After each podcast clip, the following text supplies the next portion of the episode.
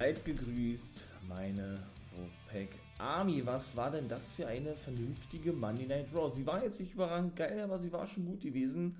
Und genau darum soll es jetzt hier gehen im For Life Wrestling Podcast. Rückblick auf Monday Night Raw. Ich bin Wolfpack Member for Life. Also, lasst uns reingehen. Ja, meine Lieben. Junge, Junge, Junge. Also, starten wir mit Monday Night Raw. Ich bin zurück für die, die mich noch nicht kennen. Ich bin Wolfpack Member for Life. Hier dreht sich alles rund ums Thema Wrestling. Und endlich, endlich, nach langer Abstinenz, ganz kurz, ja, jedet jetzt nun also regelmäßig weiter mit Monday Night Raw. Ich freue mich. Und es ging auch weiter, beziehungsweise eröffnete die Show niemand geringere als der gute Jay Uso. Ja, Jay Uso ist jetzt also nun bei Monday Night Raw, hat sich von The Bloodline komplett gelöst und abgekapselt, hat ja SmackDown verlassen und ist also jetzt durch Cody Rhodes, der ihn letzte Woche präsentierte, da kann Cody Rhodes einfach mal so einen Superstar präsentieren, kann man auch so sehen, wie man will, ja nun ein offizielles Mitglied geworden von Monday Night Raw. Und Jay Uso ist in your city auch diese Catchphrase ist ja schon geil. Ne? Alles rund um The Bloodline. Ich war kein Fan von Roman Reigns. Ich bin es mittlerweile, bin ich ganz ehrlich. Der hat mich absolut überzeugt mit dieser ganzen Sami Zayn-Geschichte, die denn ja schon einige Monate zurückliegt, dennoch sehr, ich möchte mal sagen, teilweise zum Finale hin sehr wirklich abrupt endete. Da hatte man dann nicht mehr so die Zeit gehabt, meiner Meinung nach, um das alles so vernünftig umzusetzen. Aber es war dennoch genial gewesen, ja, keine Frage. Er hätte doch den Titel gewinnen müssen, um mal kurz ein bisschen Re Review, Review passieren zu lassen. Und jetzt haben wir also den guten Jay Uso, der sich getrennt hat von The Bloodline. Jimmy Uso, haben wir denke ich auch bei SmackDown gesehen, wird natürlich auch hier eine Review kommen.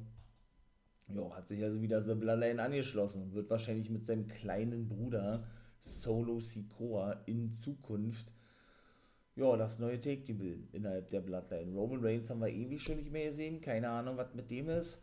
Der neue Hollywood-Star, der will unbedingt nach Hollywood gehen, ist sowieso nur noch Part-Timer. Jetzt, wie gesagt, die letzten Wochen gar nicht zu sehen gewesen, ist immer von Paul Heyman vertreten worden. Aber Jay Uso ist eben bei Money Night Raw. Er hat sich aber keine Freunde gemacht. In der ganzen Zeit bei der Bloodline hat er sich mehr Feinde als Freunde gemacht und das hat ihm eben doch Kevin Owens sofort sofort klar gemacht und kam dementsprechend auch nach draußen und sagte, AJ, du hast zwar Sammy und Cody Rhodes auf deine Seite gezogen, ich selber traue dir aber nicht, das dauert eine ganze Weile, bis das der Fall sein wird, du musst mich erstmal überzeugen oder von einem eines Besseren äh, überzeugen, belehren, wie man es auch nennen möchte. Er hatte gesagt, er weiß ganz genau, in welcher Situation er jetzt stecke, denn auch er habe das schon alles durchgemacht, indem er sich mit vielen zerstritten hatte und jetzt die Wogen aber über einige Monate oder Jahre wieder glätten konnte. Was soll man sagen? Wer kam nach draußen? The Judgment Day. Sami Zayn war nicht am Start, hat er gleich gesagt, Kevin Owens und ich brauche es, glaube ich, nicht zu erzählen. Lange Rede, kurzer Sinn.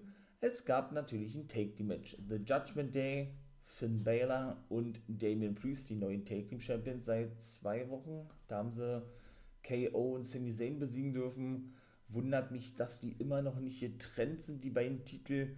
Ich meine mal jetzt, ihr habt schon Titelwechsel, warum, warum trennt man die jetzt nicht? Man findet da irgendwie keine vernünftige Storyline so hatte ja Triple H mal vor einigen Monaten erzählt, um die Titel wieder zu splitten. Ich meine, mit den World-Titeln haben sie doch auch einfach so gemacht. Also ich bin davon kein Fan von diesen Undisputed Take-Team-Titeln, aber gut. Ja, die beide besiegt dann, wie gesagt, Kevin Owens und Sami Zayn und sie besiegt dann jetzt auch Kevin Owens und Jimmy Uso natürlich durch ein Missverständnis. Und hat auch versucht, Backstage klarzumachen, indem er versehentlich den guten Kevin Owens während des Matches einen Superkick verpasste, der gute Jay Uso, und sie deshalb verloren. Kevin Owens wollte eigentlich alleine antreten gegen den ganzen Judgment Day und so wirklich klassisch und obligatorisch. Ich möchte nicht sagen, ich kann es schon nicht mehr sehen bei Money Night es ist wirklich schon anstrengend. Immer der gleiche Aufbau von den Matches. Man kommt nach draußen, der eine sagt, ey, mir ist es egal, ob ich gegen 3, 4, 5 antrete und der andere steht natürlich durch Zufall, gerade auch im Ring, und sagt, ey, was hältst du davon, wenn ich äh, dein Partner bin? Ey, ja, geil, wir verstehen uns zwar nicht, aber sehr gern, sei mein Take-Team-Partner. Brauche ich nicht zu erzählen. Ich persönlich bin da gar kein Fan von. Sie haben, wie gesagt, ihr erstes Match verloren und ja, durch dieses Missverständnis von Jey Uso, der sich dann erklären wollte backstage, Kevin Owens sagte, ey, komm, mach, dass du wegkommst. Der war richtig angefressen und richtig angepisst und sagte, ey, äh, ich will davon nichts hören. Gründe dein neues Judgment Day oder trete dem Judgment Day bei und dann ist das gut, denn sie wollen ja Jay wirklich auf ihre Seite ziehen. Das haben sie nicht nur da gesagt, sondern ähm, sie haben ihn auch verglichen, um jetzt mal weiterzugehen mit dieser Judgment Day Geschichte und mit Jay Uso dahingehend, dass ja, dass sie ihn verglichen mit Dominic Mysterio. Auch der wollte dem Judgment Day nicht beitreten und jetzt will man doch mal Dominic anschauen, was aus ihm geworden sei und was für ein großer Big Player er doch ist. Und auch hier muss ich sagen, ich erinnere mich nur daran, oder ich erinnere uns sehr gern daran, an diese ganze Thematik mit ich bin ein Straßengangster, ich saß im Knast für eine Woche, bin jetzt ein richtiger Mann geworden, was ja ein richtiger Witz gewesen ist, ja, wo ich mich ja darüber lustig gemacht habe, weil es einfach auch ja, lachhaft gewesen ist. Und hat WWE dann wohl auch eingesehen und hat es dann sofort zurückgenommen. Da sollte er so der neue Conan werden. Sah auch wirklich schon aus wie so ein junger Conan, der ja auch ein sehr guter Freund von Eddie Guerrero im privaten Leben ist und der beste Freund von Rey Mysterio, der ja sowieso so was wie der, wie der Blutsbruder von Eddie Guerrero war, der gute Ray, der Vater von Dom logischerweise weshalb natürlich alles irgendwo laut WWE Story, Storyline-Bezug äh, ja, Sinn ergeben hätte, aber es einfach schlecht gewesen ist. Aber man muss sagen, North American Champion ist er ja auch noch, der gute Dominic Mysterio bei NXT, dass das wirklich schon, ja, äh, wirklich schon geil gewesen ist. Also ich feiere auch Dominic mittlerweile richtig gut am Mic. Auch so diesen Eddie Guerrero-Vibe, diesen, diese Fokuhila-Frisur, ja. Doch, gefällt mir wirklich gut. Hätte ich nicht gedacht, dass sie da gut zusammenpassen.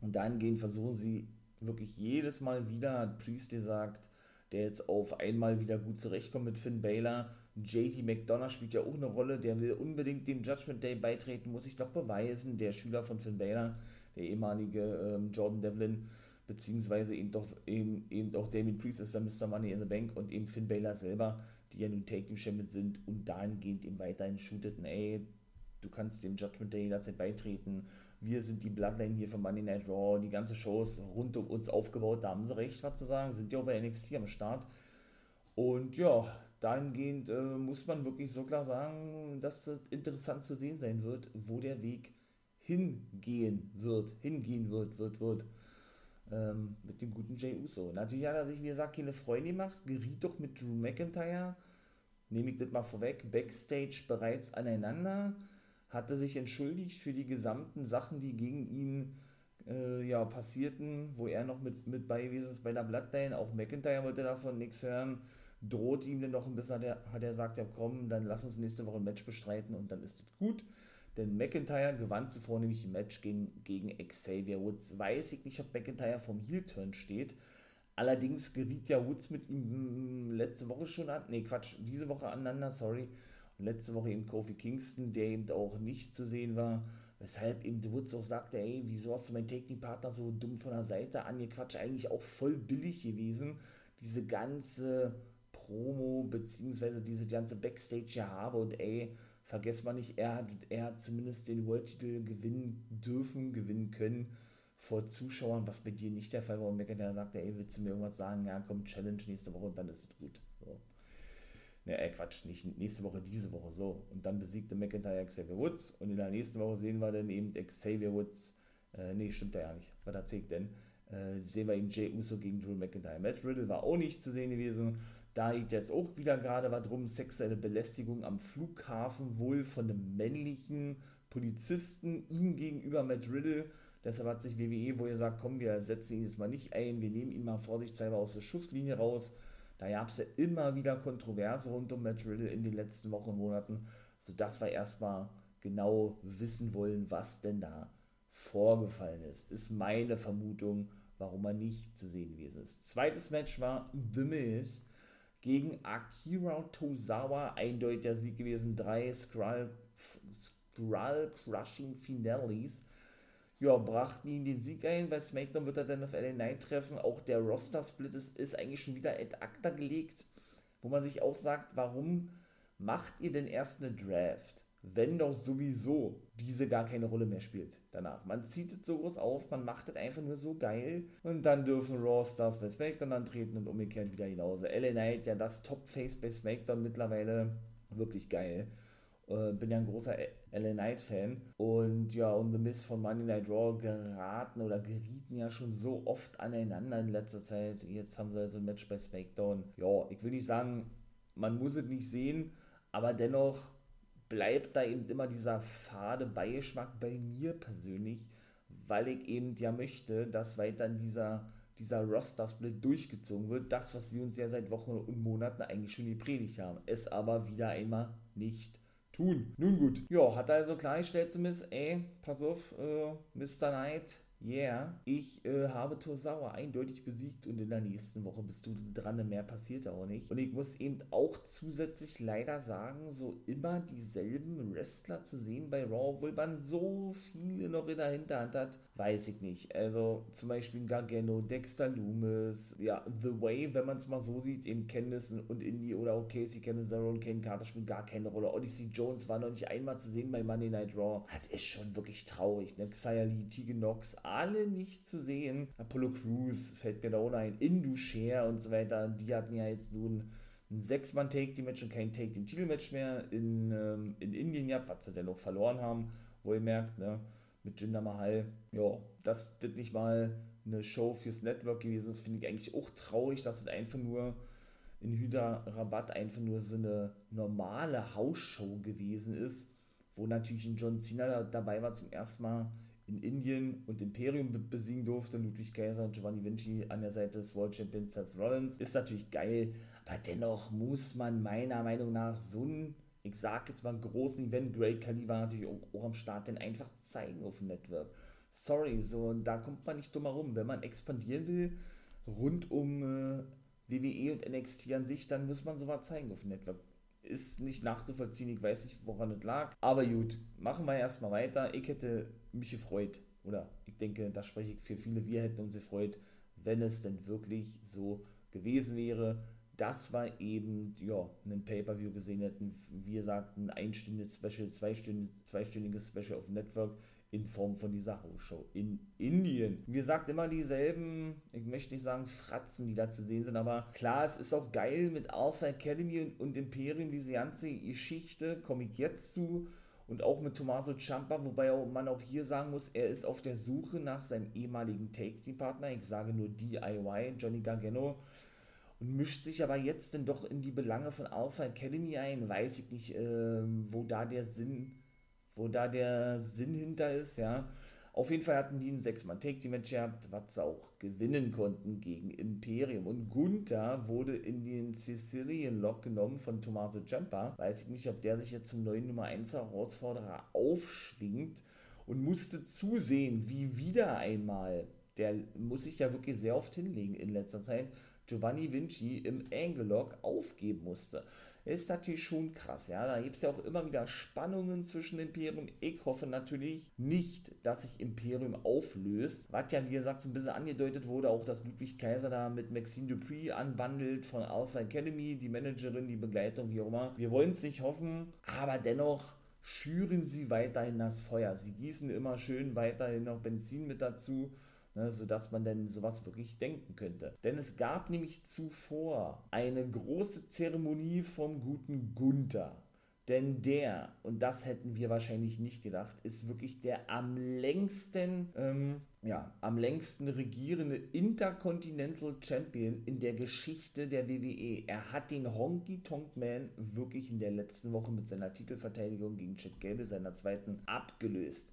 Wer hätte das nochmal gedacht? Natürlich, wenn es einen Rekord zu brechen gibt, dann ist WWE nicht weit. Das wissen wir. Die sind bemüht, sowas immer zu brechen.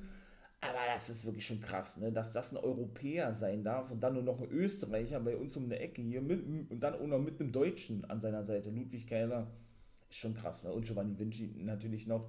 Und dahingehend gab es natürlich eine große Zeremonie und die Ankündigung von Ludwig Kaiser ist auch immer so geil. Ne?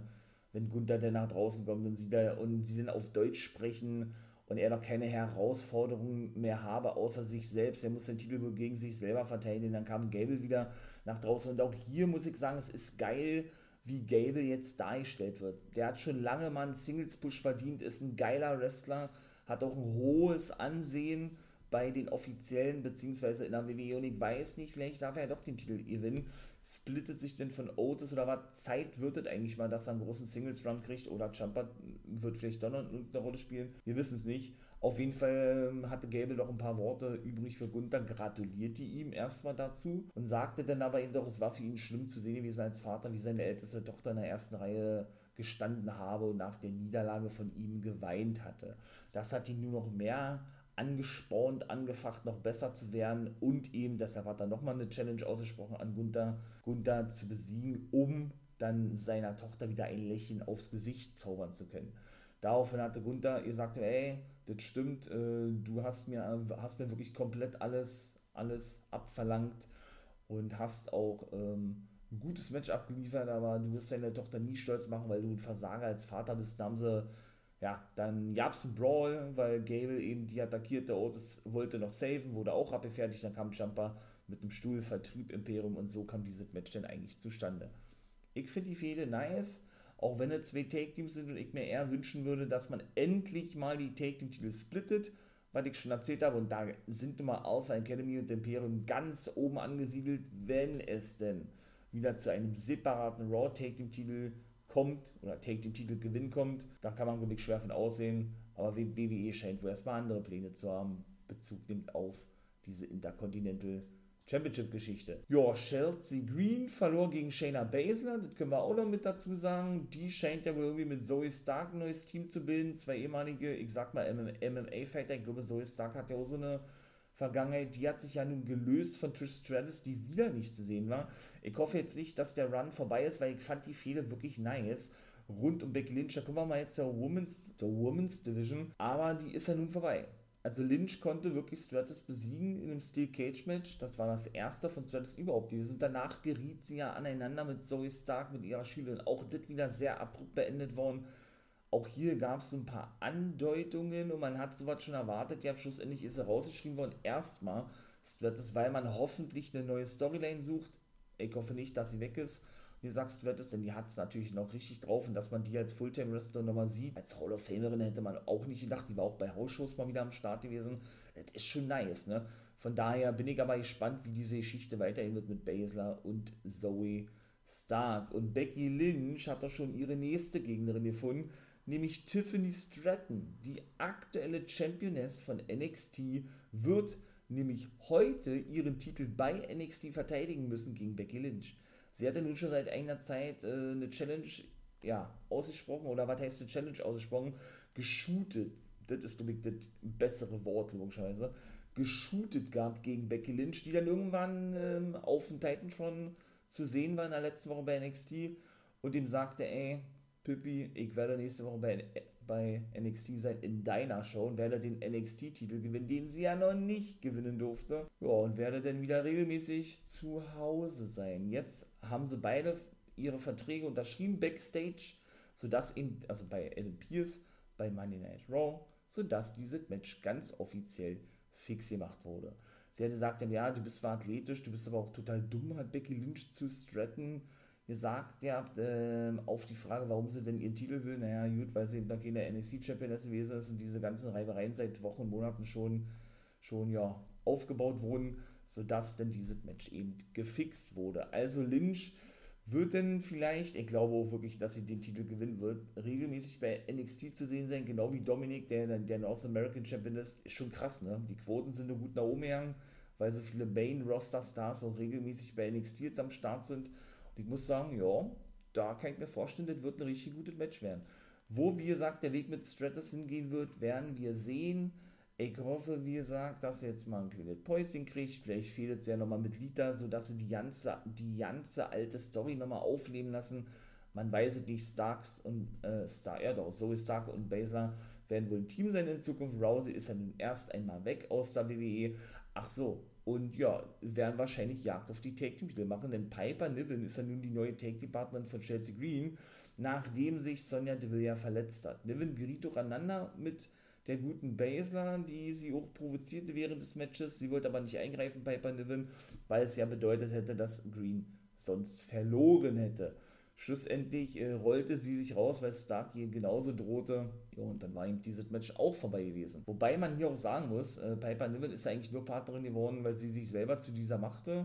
Wobei es ja eigentlich ein Casting geben sollte, das war Chelsea Windet ja gesagt, ihr habt, um dann eben, da waren die Quoten auch sehr gut gewesen, um dann eben ihre neue Take-Team-Partnerin zu finden. Sie war auch zuvor bei Ellen Pierce im Office gewesen und ähm, hatte auch irgendwann gesagt, ja, von wegen, ja, Piper Niven ist, nee, Quatsch, sie Sie äh, traf auf Shayna Baszler, so ist es richtig. Sagt ihnen doch, äh, ihre Take-Team-Partner sei jetzt auch verletzt, Piper Niven. Und ja, shootet ein bisschen gegen die, machte sich über die lächerlich. Und Baszler, sagte, ey, wenn der eine auf die Schnauze haben willst, wenn ich es jetzt mal so formulieren möchte, dann brauchst du nur Bescheid sagen, ist dieses Match festgelegt worden. Nur, also Chelsea Green, um dann eines Besseren belehrt zu werden, indem nämlich Piper Niven hinter ihr stand, also hinter Chelsea Green, ihr den Titel aus den Händen riss und sagte, aus den Händen riss und sagte, hey, ich bin gesund, let's go, lass uns gehen. Ja, ja, alles gut, alles gut, alles gut. Da macht es dann immer so auf diese Ängstliche, die zwar ein großes Maul hat, aber wenn denn Paper Niven da ist oder eben andere ganz klein getut ist, irgendwie ist, ist das interessant, ja, aber irgendwie wie die Take-Team-Titel dargestellt werden, natürlich auch wegen vieler Verletzungen, war bisher leider nicht anders möglich gewesen, ist auch nicht stark, ne? Muss man mal ganz ehrlich sagen. Sie sind bemüht, da wirklich immer eine Storyline zu finden. Wie gesagt, man hat eben auch The Way mit Indie Hardware und Kenneth, LeRae oder man hat eben oder Casey Canizero und Kane Carter. Es sind nicht viele, viele, ja, gar keine Teams eigentlich in der Women's Tag Team Division, aber die setzt man auch nicht ein. Da braucht man sich auch nicht wundern. Ne? Oder eben Alba Fire, beziehungsweise die gute Ayla Dawn bei SmackDown, was ist mit denen? Die sind auch so wie gar nichts. Ja, mein Lieben. Habe ich jetzt noch irgendwas vergessen? Wenn wir jetzt schon bei der, bei der Frauendivision sind, ähm, ja, den Main Event. Raquel Rodriguez hat nämlich wieder einmal ein World Women's Titelmatch bekommen gegen Rhea Ripley, was sie nicht gewinnen konnte. Ripley bleibt also weiter in Championess. Geiles Match gewesen. Ripley, cooler Champion. Auch hier absolut verdient, dass die wirklich mal ganz oben steht, aber wieder diese einheitlichen Designs, dass der Frauen-World-Titel genauso aussehen muss wie der World Heavyweight-Titel von Raw, bin ich persönlich auch kein Fan. Alles Geschmackssache hätte ich mir dann eher gewünscht, dass das, ich möchte mal sagen, ähm, dass es ja auch ein anderes Design gewesen wäre. Ne? Aber gut, WWE hat auch da andere Pläne gehabt. Und dann würde ich sagen, äh, kommen wir zu dem wirklich wichtigen und entscheidenden, was in diesem Match eigentlich passierte. Denn nicht nur nach dem Match mit einer Attacke auf Rhea Ripley, sondern auch während des Matches auf, äh, mit einer Attacke auf Raquel Rodriguez feierte Nia Jax ganz offiziell, so sieht es ja zumindest aus, ihr Comeback in der WWE bei Monday Night Raw. Und macht erstmal klar, ey, ich bin zurück, der Titel gehört bald mir, geht den denn nach oben. Und die Show Ende gewesen. Also halt mal fest, auch Nia Jax, wie ich ja mal gerne sage, ist zurück bei Monday Night Raw in der WWE. Ja, ich bin gespannt. Ich bin gespannt, wie weitergeht mit Cody Rhodes. War natürlich auch noch was gewesen, aber das war nur wirklich ganz, ganz kurz gewesen. Dann kam der Dominic Mysterio nach draußen, hatte dann das alles gesagt, weil ich vorhin schon sagte, hatte ordentlich geshootet gegen, gegen den guten Cody. Ja, dann gab es einen Brawl. Das war dann eigentlich auch gewesen. Also doll war es nicht.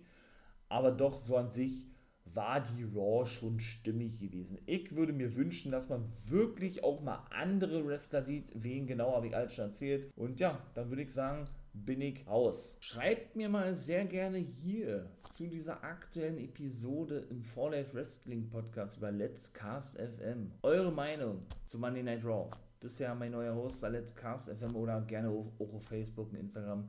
Ich werde mir das natürlich angucken. Ich bin gespannt. Und dann soll es gewesen sein. Ja, war geil. Wir hören uns in der nächsten Review-Folge, in der nächsten Geist-Review-Folge of the Week zu AEW. In diesem Sinne, macht das gut. Meine Wolfpack Army.